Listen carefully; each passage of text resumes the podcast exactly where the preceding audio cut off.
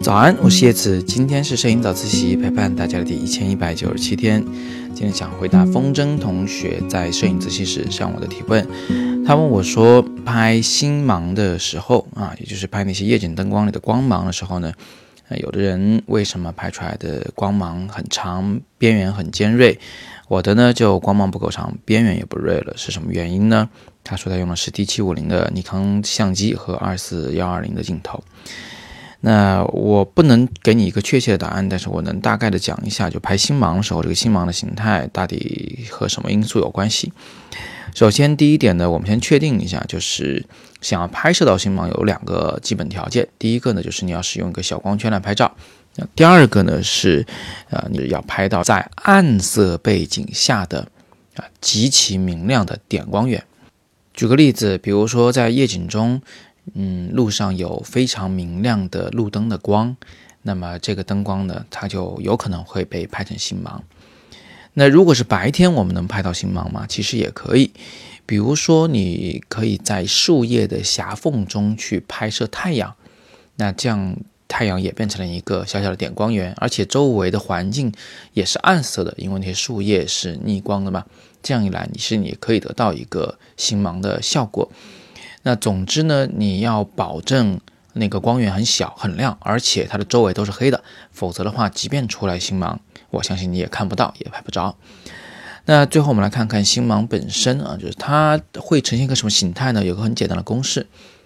就是当你的光圈的叶片数量是奇数的时候，你得到的那个星芒的线条的数量呢，会是这个光圈叶片数的两倍。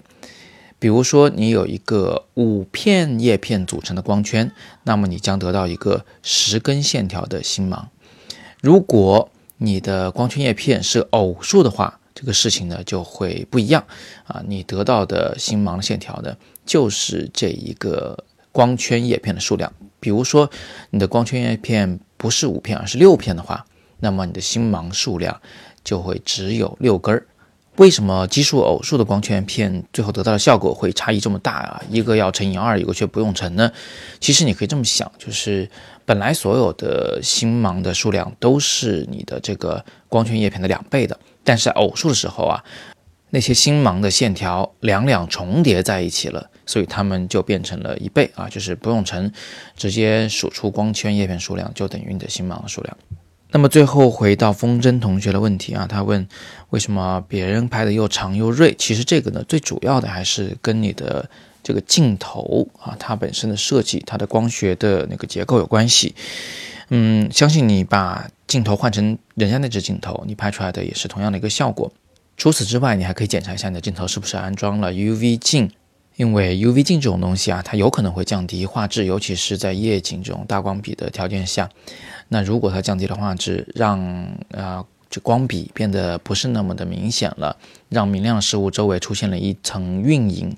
那么你拍出来的这个星芒呢就不会那么锐，不会那么干净了。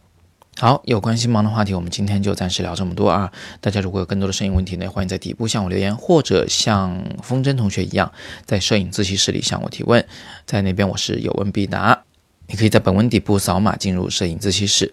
或者呢，你也可以点击底部的阅读原文来购买我的摄影新课《叶子的摄影入门课》。这门课现在只要七十九元，而且还赠送你进入摄影自习室的一个价值七十七元的一年的资格。优惠活动马上就要截止了，大家不要错过。今天是摄影早自习陪伴大家的第一千一百九十七天，我是叶子，每天早上六点半，微信公众号“摄影早自习”，不见不散。